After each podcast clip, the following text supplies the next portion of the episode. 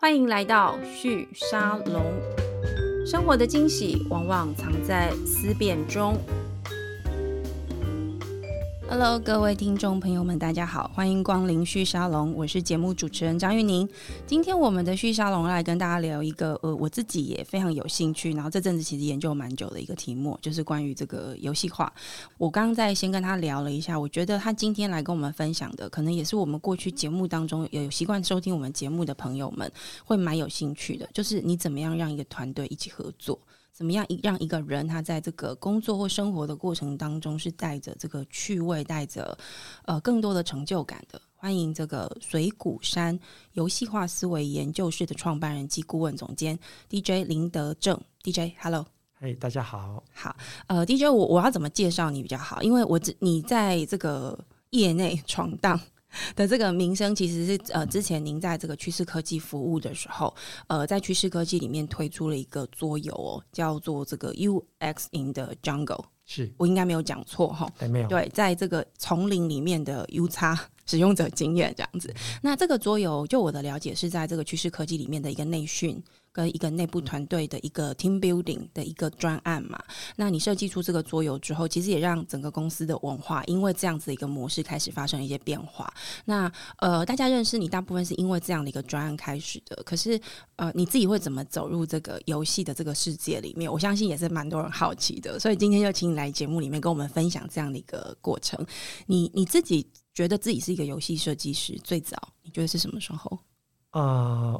我其实从小时候大概五六年级的时候，小学五六年级的时候开始有设计一些游戏，试着设计一些游戏，跟我的同学玩。嗯然后可能也跟我的啊大我七八岁呃十几岁的表哥表姐他们一起玩。是。那我发现就是大你十几岁，哎是，所以他们有办法被你号召绕来跟你玩就对了。可能就是被我硬缠着玩就对了。是啊，那但是我觉得啊，游戏它很迷人，但迷人除了说在玩的过程当中。我自己发现说，哎，我还蛮享受设计游戏的这个过程。嗯嗯，对。那但是，呃，我小时候学校的教育制度基本上是算是填鸭式的教育，是我们都是在那个年代长大的。所以，当上了国中、高中以后，开始有一些升学压力，那就是呃，设计游戏这个事情就就没有再做了。所以，那个是到二零一六年。啊，真的吗？所以，因为二零一六年，你应该也已经在趋势服务蛮长一段时间了吧？啊，对我工作啊，大概二十几年，那其中有十四年是其实是在趋势科技。所以你的游戏师的生涯中断了快二十年，差不多，对不对？好，搞不好还超过，超过，超过，远远超过。对我已经五十岁了。你跟我们，你看不出来，看起来蛮你可能是爱玩 游戏的关系吧？啊。可能可能也因为我有一位呃蛮照顾我的太太，是帮我保养的蛮好的。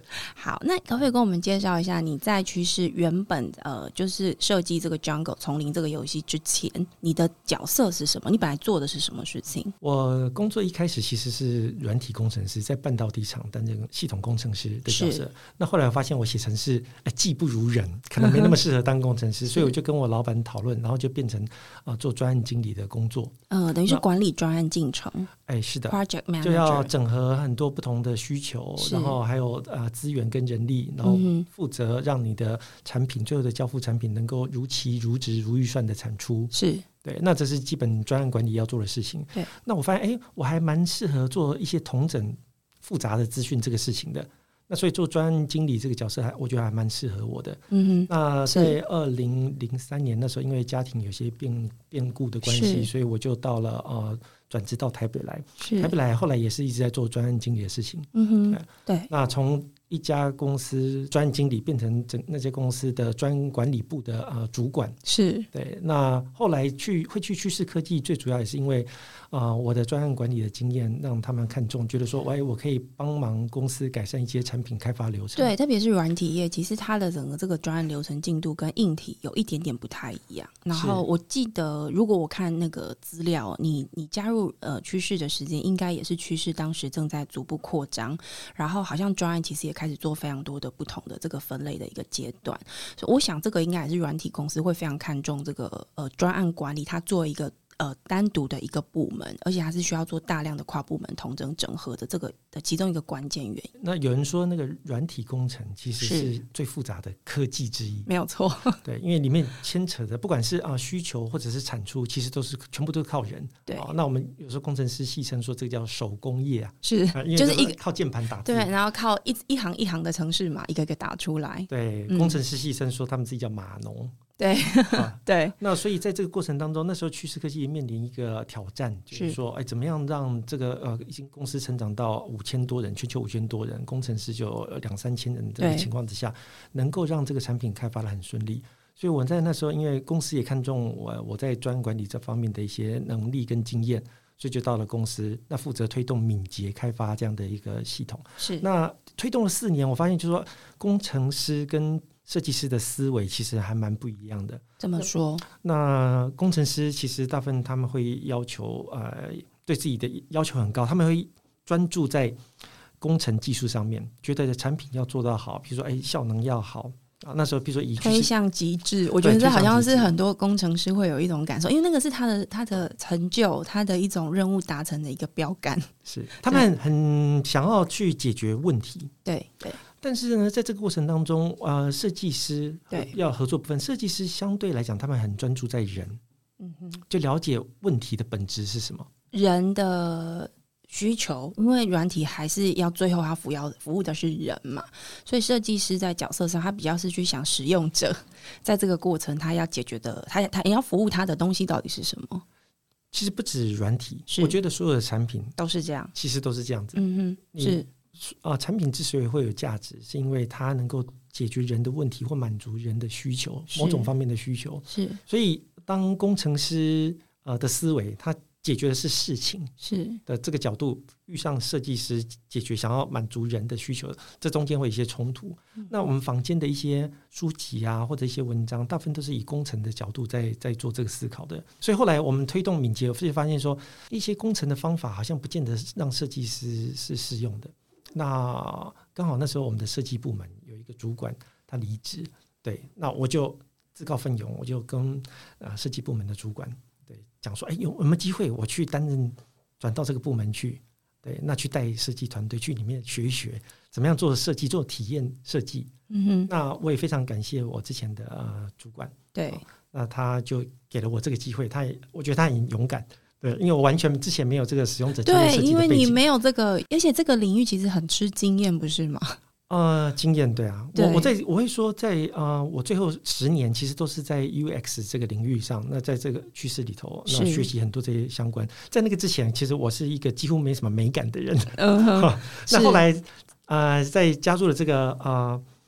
使用者经验设计团队以后呢，我我觉得可能我的美感经验稍微好一点，但是可能一些实做的经验上还需要做一些努力。但是在这边我就学到一个很重要的观念，就是所有的产品跟服务基本上都是要以人为中心的。包括玉宁刚才讲到说，哎，游戏化，对哦，游戏化这个议题呢，其实它这个概念，游戏这个东西呢，在人一开始有人这样的物种，其实就已经出现了啊，就大家就会玩游戏，动物也会玩游戏啊。从玩游戏小猫咪出生就会玩在一起，然后会自己假装在猎捕东西，然后玩捉迷藏。嗯，对。但是游戏化这个议题呢，其实是到大概二零一零年的时候，是它才开始被形塑化、被。专业化、概念化，对对，把它概念化出来。大家最熟悉应该就是周玉凯那时候有出了一本这个游戏化实战全书。嗯，对。那我自己也是在那个时候有耳闻这个领域，但是是最近才意识到它其实影响力还蛮大。我我自己感觉好像也是这两三年游戏化的这个概念在整个产业界，呃，软体圈为核心往外逐渐扩散出去的一个概念。然后当然还有个原因，好像是因为也跟桌游在现在的这个 YZ 时代之间。很受欢迎，可能也是一个原因吧？你觉得呢？我觉得在台湾应该也是这样子，因为其实我在我小朋友上了幼稚园以后，因为跟邻居玩，我到邻居家拜访，然后发现就说：“哎，有竟然有桌游这种东西。”那时候玩了一个叫《法兰克动物园》的游戏，嗯，它其实就是扑克牌。OK，那有点像呃，玩法是就是食物链，对，大鱼可以吃小鱼，然后呢，海豹又可以吃大鱼，了解。然后呢，啊，你如果是啊，虎鲸就可以把海豹吃掉，有层级关系，对，有层级关系，一个食物链关系。所以呢，它游戏很有趣，但是其实就是扑克牌游戏。我发现说，哎，桌游竟然有这种可以设计成扑克牌，可以设计成这样玩法，所以那时候就开始有一些接触跟了解。是，那我因为刚才讲说设计师跟工程师的关系，我想要了解为什么呃设计师他们有很多不同的想法，然后没办法采用工程师想要用的这个敏捷观念，是，所以我就进到了这个设计团队，然后就开始学习呃使用者研究的这个方法跟设计思考的一些方法。是，所以。在二零一六年，刚好我的主管呢，他们想要去新加坡参加一个研讨会。是，那他觉得说，哎，因为过去这几年桌游其实，在台湾啊，算是蛮兴盛的，有一个风气在，蛮蓬勃，还有一些专门的桌游店跑出来。啊，对，其实已经十几年了。是，然后我就说是十几年了。那现在我会说，因为疫情关系，有一点没落。对，但疫情之前，其实真的还蛮蓬勃的。嗯哼，对。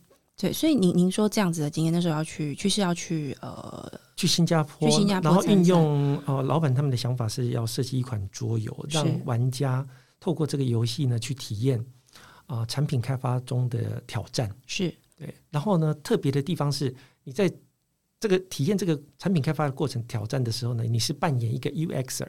就是一个产品设计师，可能是研究员，是。啊，可能是 technical writer，就文案写作的写作者，嗯哼，那或者是就是设计部门的主管，是，所以你们组成一个团队，然后加入一个新创的手机是。公司，然后在有限的时间内去开发一款手机游戏，是，那但是这个游戏当中，我们设计了为了让有真实的体验，我们除了你自己有这个时间压力以外，对竞争对手。对，所以也也有在里头，也有在里头，而且竞争对手呢是另外三个玩三位玩家，所以在游戏里头，你是一个又合作又可以体验到合作，又可以体验到竞争的一个游戏。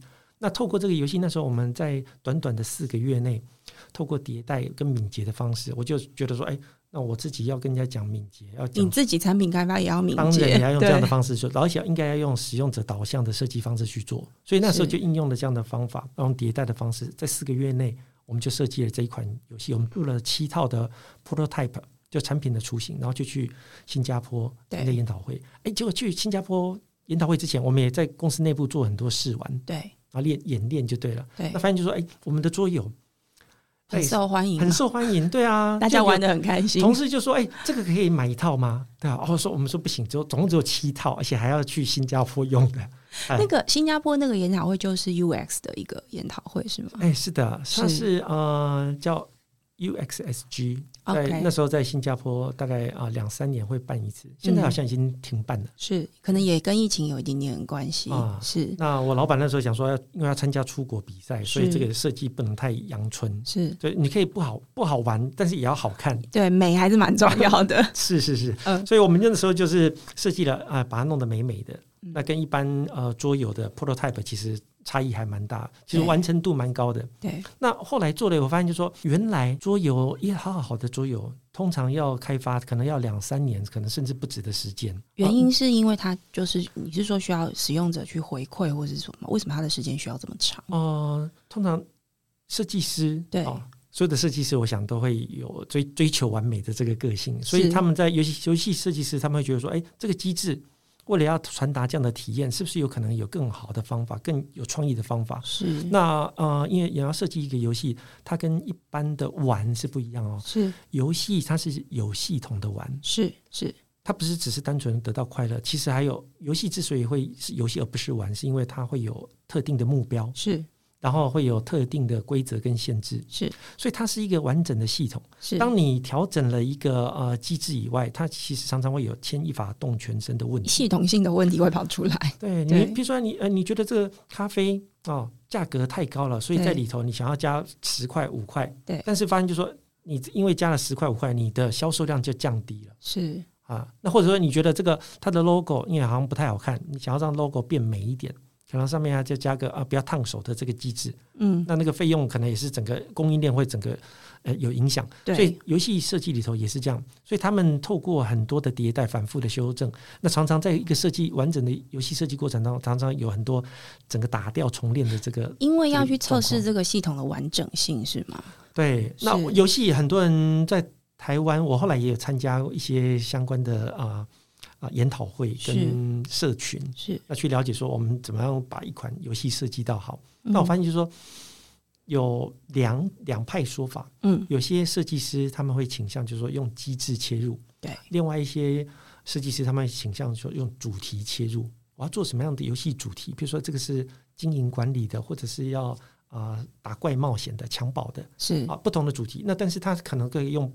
啊，类似同样的主题，同样的机制，游戏机制。机制是指说，嗯嗯，你可以举些例子。好啊，机制是指实现游戏规则的方法。譬如说，你可以掷骰、丢骰子。哦，了解。一样是要让你的玩家采取行动。对，你可以丢骰子。是。丢骰子就表示你前进的步数，是像大富翁里头，对，没有错，大家最熟悉的大富翁。对，那呃，你也可以呃，还有一种常见的方法就是抽卡牌卡片，对，那洗牌完以后，每个人手牌不一样，对，所以就会有一些运气成分。是，那透过打牌或者是掷骰的这个方式，其实就是可以做到很多模拟不同的事情。了解了，对，那他们都可以应用在，譬如说，哎，大富翁是一个算地产经营的游戏嘛？对。但是你说是啊，打怪夺宝的游戏，你也可以用直骰的方式来进行啊。是啊，你掷出五点或六点就是打到怪物了。对。那五点以下就是没有打到怪物。是是。那一样是直骰这样的机制，可以应用在不同主题。是。那但是我我觉得这个跟我从啊使用者体验。好，使用者经验这个设计团队里头十几年的这个学习，我觉得是有一点违背的。怎么说？因为呢，不管是从主题对啊，或者是从机制来切入，对，其实啊，好像都不是设计的的应该做的目标。设计的目标应该是要提供玩家一个特定的体验。是，所以呢，包括设计游戏，我觉得应该也要从体验这边着手。那所以那时候在做 UX 的 Jungle，或者是我最近在开发我自己的另外一款游戏叫 Coffee Startups，是我就是从要给玩家什么样的体验，对，那去着手，应该要放进什么样的故事背景、什么样的主题，或者是什么样的机制，这两个都重要，然后这两个都要去反映呃使用者体验的感受，是这样子的意思吗？我不会说是反映，我会说是要满足。要达成对，因为设计游戏其实是在做一个体验设计的活动，任任何产品也是啦，包括呃，我们做影音广播的节目，或者是实际上你做一个手机或者做一个平板，任何产品其实都是要提供客户特定的体验。你可以用这个呃，US in the jungle 来举例，就是说这个这个游戏当时在设计，因为后来也迭代蛮多次的嘛。那你觉得后来它在这个游戏整个设计的机制？还有它的这个主题的这个设计上面，它在满足的是什么样子的使用者情境的感受，或者是问题，他想要解决的问题。好，我我想我可以用我现在最最近在在做的这个咖啡 star 也可以，也可以。好，对，那我我当初想要做这个游戏，其实是想要让玩家在这个游戏过程当中去体验整个创新跟创业的这个过程。如果想要成为创业家，可以先体验看看。是。对，但是创业其实我想要解决的问题是什么？是嗯，诶，你如果真正要去创业，其实你要花的时间跟成本其实是很高的，没有错啊。几乎你如果要创业，其实大家都讲说，哎，你可能二十四小时都在上班，没有错。好，我们应该都有体会到这个事情。对，那所以呢，那。啊！但是你去发想、去体验一个游戏，时间可以是很短，成本可以很低的。对。那有些，我觉得我在过去工作经验上，或者辅导客户的经验上，我觉得有些东西事实上不需要让没有经验的人他重复再去踩那些雷、踩那些地雷，所以应该可以透过有系统的方法，让玩家透过体验的方式，就直接可以啊，把一些我们之前犯的错给避免掉。是。对。那这个事情呢，这个过程其实很多专家、很多学者，他们都已经有啊。宝典 Bible 了，像金石创业、金石对这个其实是呃金石执行，或者是说商业模式画布这些概念呢，其实都可以帮助创业者或者是要做创新产品服务的人，是。他们能够先有一个比较完整的规划，是。对，那避免说在他们创业开始做的时候要踩到一些陷阱。所以我在这个过程当中呢，我依照金石创业的这个些原则，它里面讲到创新的产品跟服务应该要分三个阶段，是。建议三个阶。第一个阶段呢，就是你要找到啊有价值的需求，是好，它叫 problem solution fit。嗯你要找到有价值、人家愿意付钱来解决的问题。对。然后你要提供一个能够解决这个问题的啊解决方案，可能是一个产品，可能是一个服务。是好，那当你的方案能够解决客户这个问题，而且客户愿意拿钱出来解决他的问题，用你的产品解决他的问题，那你就达到那个 problem solution fit。是。那第二个阶段是什么呢？啊，叫 product market fit。你的解决方案可能啊，我们一般讲敏捷就讲先求有再求好。对对，那滚动式修正，滚动式修正。对，这个呃求好的过程，其实就是我们讲从 problem solution fit 到 product market fit 的这个过程。嗯，你要让你的呃产品变得让整个市场多数的使用者。他们就愿意接受。其实你的产品必须要有一定的成熟度。是，所以在游戏的第二阶段，我就设计让啊玩家去体验，去他的目标是要完善他的产品。是对，完善他的产品。那等到你的产品到达一个 product market fit 的时候，可以满足啊市场上你的目标受众绝大部分的需求的时候，是那这时候你就可以进到第三阶段，是我们叫做 business model fit。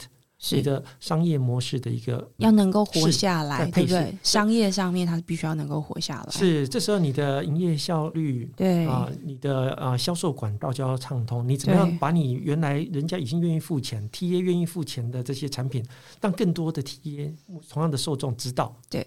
哦，那同时你也要想到怎么样降低你的营运成本，对，提高你的营运效率。是。所以我在游戏里头就设计了这三个阶段。是。那三个阶段里头，事实上要。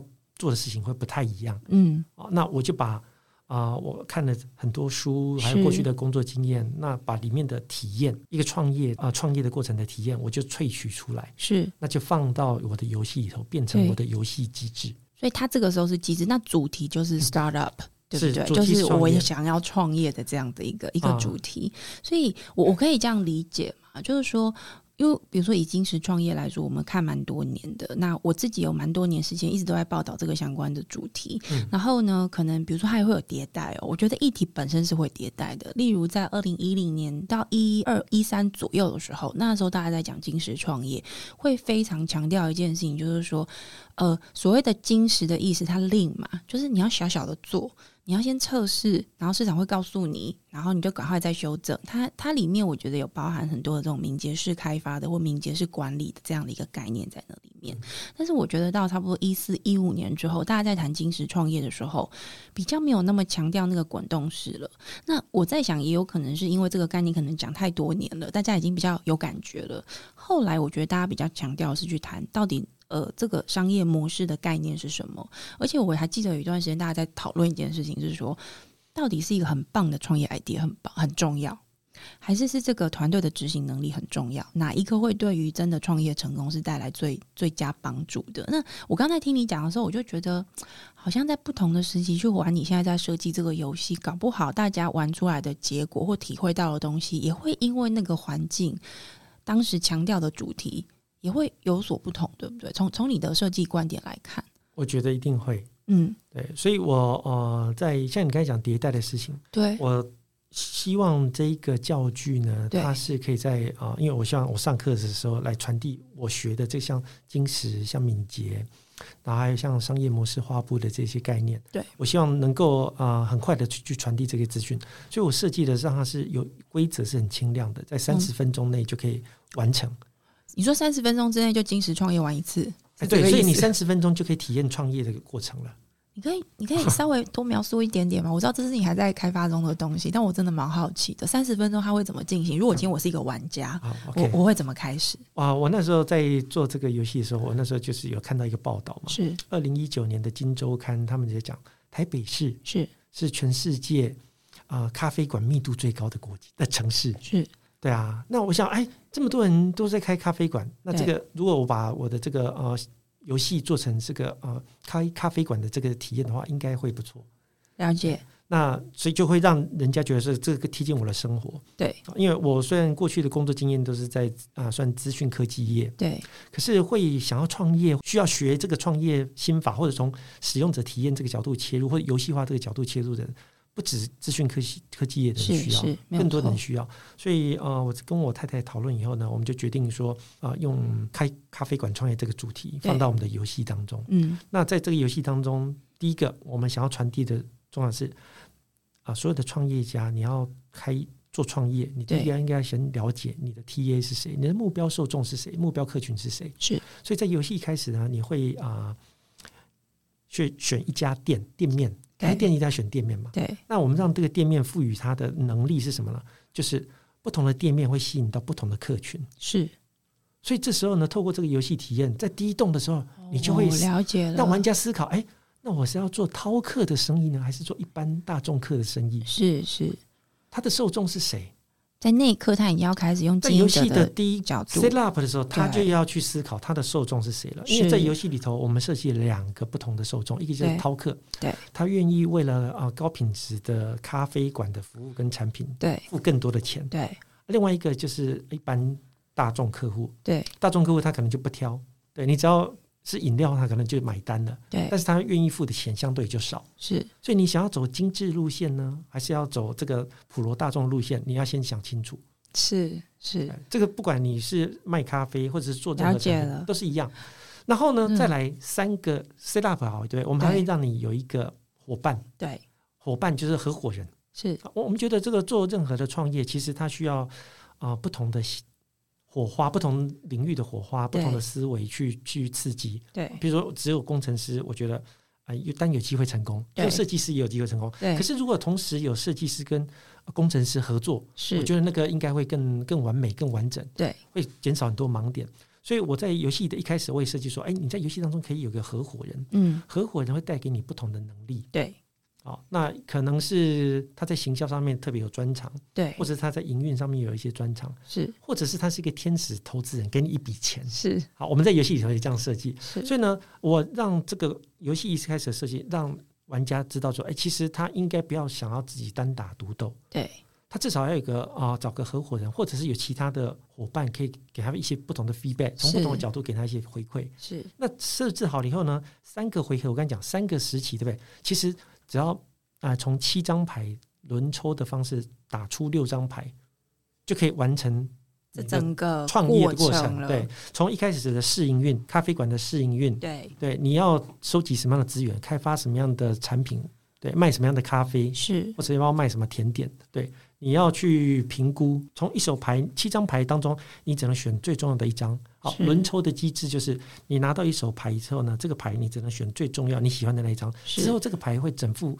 传给隔壁的玩家。是。然后你同时从另外一个玩家拿到另外一副牌，嗯，换你抽，是。轮你抽，抽另外一张牌，对。对，所以很快的就是打六张牌，一个回合打六张牌，总共打十八张牌，是。就游戏就结束。是。从一开始第一时期就试营运，对，第二十期啊正式营业，对，到第三期扩大营业，你甚至在游戏当中还可以开分店，对，OK，但这个呃开分店不是必要的，是。有人就觉得，哎，我开一家，店，这就是一种创业抉择，哎是一种创业抉择？你要扩张，还是你要先稳稳的做？我觉得这是很多创业家在某个阶段都会遇到的一个问题。是，对你刚刚在描述这整个过程，你知道我一直想到一个。画面就是小时候在玩家家酒，有没有？嗯，或是很小的时候跟呃兄弟姐妹或者是亲戚的小朋友一起玩，然后大家会骑马打仗啊，然后大家会说：“哎，你当谁，我当谁这样子。”然后我们就开始玩了。我听起来很类似，概念上是非常类似的，但是只是说你刚刚在描述这个是已经有一个很清楚的系统性的目标，而且我们是带有一个学习跟我们说现实世界的一些呃必要的这些功利主义式的学习的动机而去做的。那我我听起来其实差异是这样，我们小时候在玩这些游戏，有时候是真的在玩。那你刚刚讲玩跟游戏化有一点不太一样，玩只是为了乐趣，但游戏化我们是带有一个目标的，我们是带有一个这个最终去玩家他想要解决的问题的。例如以这个咖啡 startup 这个桌游来说，它其实是要让玩家去体验，如果我要创业，我大概要怎么想象这件事情，然后可能这个主题是以开咖啡馆。为一个这个实验的一个主题嘛？那我刚才听的时候，我我听起来，我觉得有一个东西可能是一个游戏成不成功的一个关键，就是玩家在玩的过程，他会不会觉得好玩？是对不对？那好玩这个这个元素是怎么被萃取出来，或者你怎么知道这好不好玩？OK，我觉得一个我再多解补充一下你刚才讲的游戏化的部分。对，我觉得游戏化。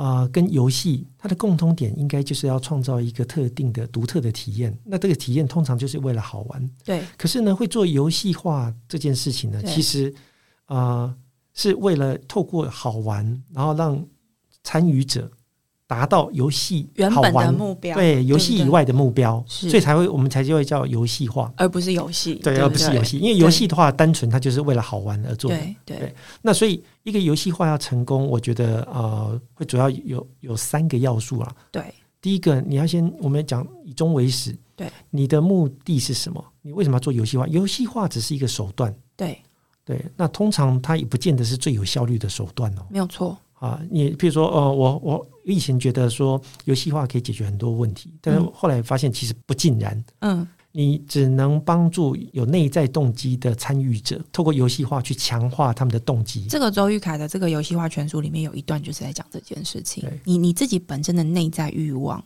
的这件事情的动机其实是第一步，玩家成为玩家的第一步，接下来才是这个游戏能不能够让你成为一个很强的玩家。是对，所以如果这个玩家他完全没有这个动力，他对这个事情没有兴趣，嗯，那你透过游戏化，你的游戏化设计的再好，其实也很难去吸引到他。是。对，所以第一个要他有这个动机。那回过头来就说，那所以要成功，第一个设计者本身，游戏化设计师你自己要很清楚，你想要达到的目的是什么。嗯啊，譬如说像我设计咖啡 Startup，我想要让玩家在这个游戏过程当中体验创业的感觉，跟创业的挑战。是。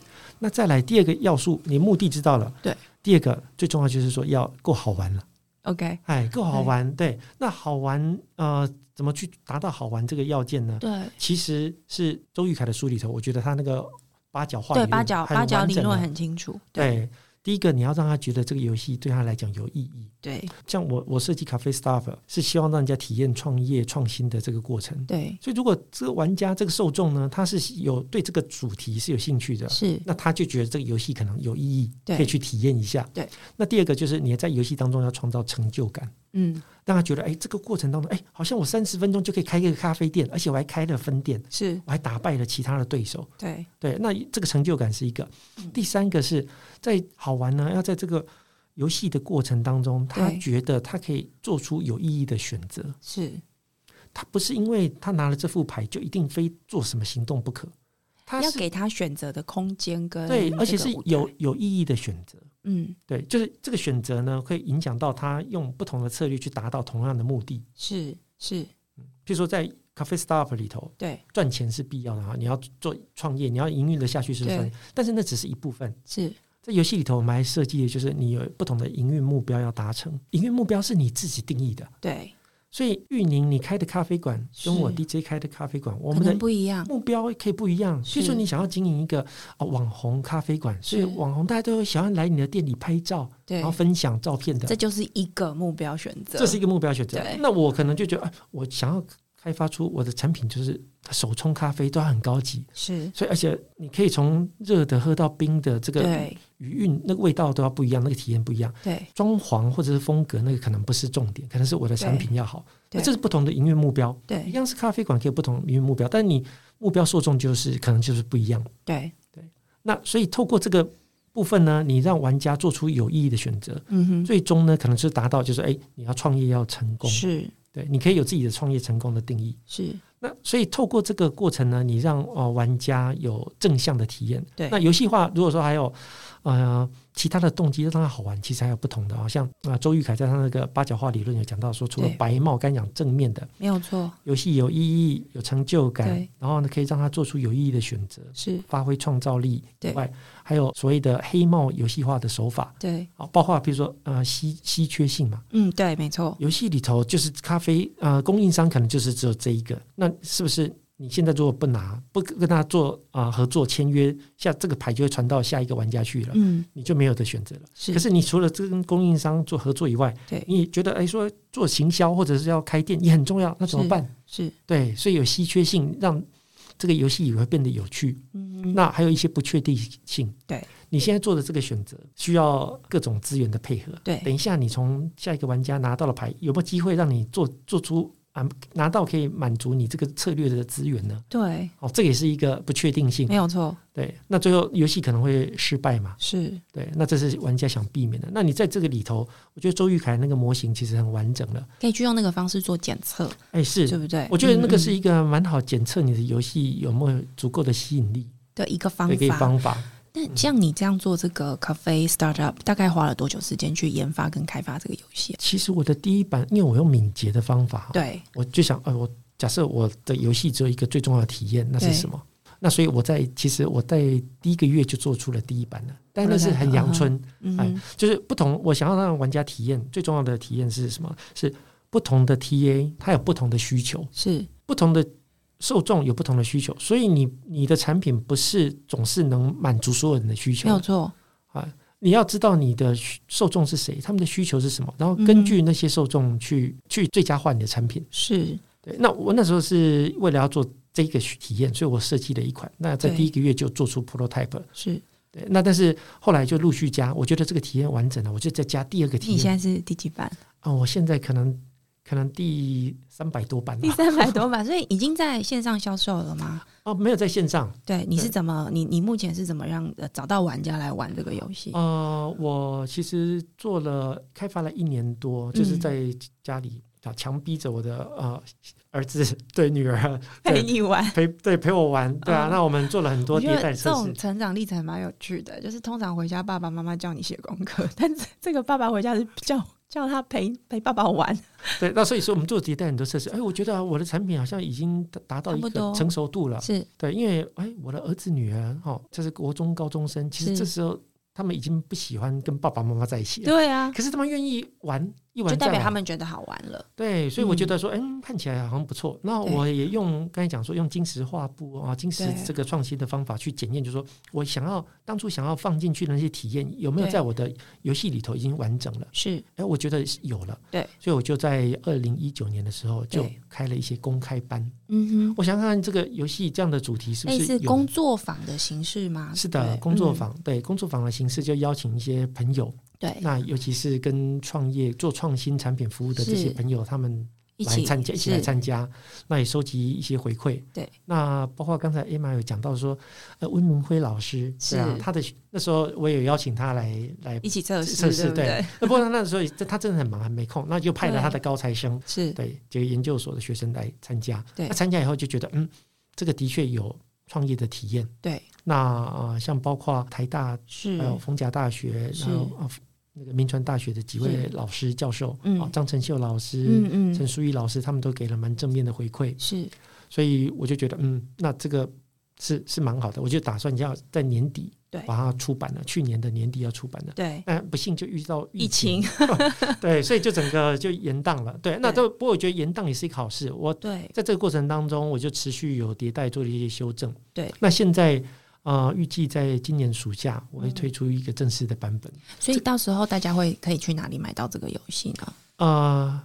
目前还在想通路的操作模式嘛？还是通路的部分？我目前因为我我呃公司还小，对，所以我也没有太多的资金。我打算就是只在我的官网上面贩售。OK，用先用小量的方式来承受，这也是一个敏捷的一个精神的持续，还有 Lean Startup，我们说金石创业的一个一个先小量卖卖看。对我我另外一个呃，就是有个问题想要请教，为什么你要出来创业？就是在你知道趋势科技是一个很大的公司，而且你知道，老实说，很少台湾有台湾本地的公司是有一个部门专门在做这件事情的。然后在 UX 的这件事情上面如此的重视，那你离开那边出来，现在做这样的一个顾问公司跟一个游戏化的专业的呃设计公司的主要的原因是什么？OK，啊，我觉得啊，武汉肺炎这个事情对我来讲其实有蛮大的冲击的。怎么说？嗯，对，因为我觉得呃，发现。全世界因为有这个疾病的关系，很多人就是在很短的时间内，他比如说被感染、那发病，根本需要被隔离，所以也见不到自己的家人。对，到了要五十岁了，我那时候想说，去年我在想，我我要五十岁了。对啊，好像有一些事情还没有完成。嗯，对。那如果有一天我也得了这个武汉肺炎，对，那想完成的事情没有完成怎么办呢？你觉得不能够再拖了？对，而且我的儿子跟女儿刚好他们也都上国中、高中了，是。那其实也对我我们啊夫妻俩的依赖也很降低，基本上周末都不想要跟我们在一起。我有感觉到空巢期爸爸的心情。对，只要零用钱有继续来就好就可以了。对，现在就不需要了。嗯哼，对，所以我跟我太太也啊，我太太也设计了一个家庭日，是我们要求就是每个月至少有一天陪你们玩游戏。对，全家可能不是玩游戏，可能是去户外踏青、看展览的之类的。是是，对，那所以就是啊，我觉得家庭就是也到达一个另外一个阶段，我觉得可能可以把我过去工作经验跟我的一些学习的历程。那透过有趣的方式分享给大家。你自己觉得这个呃古水谷山的这样子的一个游戏聊呃游戏工作室，你对他的希望，你设定他的目标是什么？水谷山我不知道你们知道是什么？对，它是台湾红块的别名。哦，水是呃我我听我讲一下，我怕听众不知道，水就是呃水火的水，谷就是古时候的谷，山就是木字旁木字旁的那个山，水谷山。对，这是你说这是台湾快木的别名，对，台湾红快的别名。嗯，对。那我们会取这样子，是希望我们呃，希望像它是快木是很高大的树木，没有错。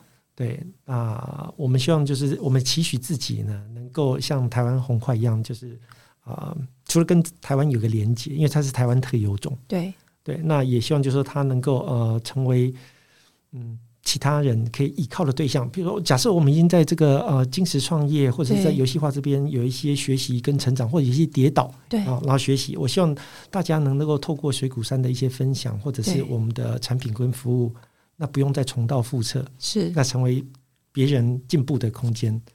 是了解，谢谢今天这个呃德正哦 DJ 来到我们的节目里面跟我们分享什么叫做游戏化。其实你知道，我刚刚在听你讲怎么设计游戏，游戏本身对玩家来说是要有一种好玩的感觉。可是我觉得游戏设计师本身是要非常非常理性，系统性思维要非常的清楚。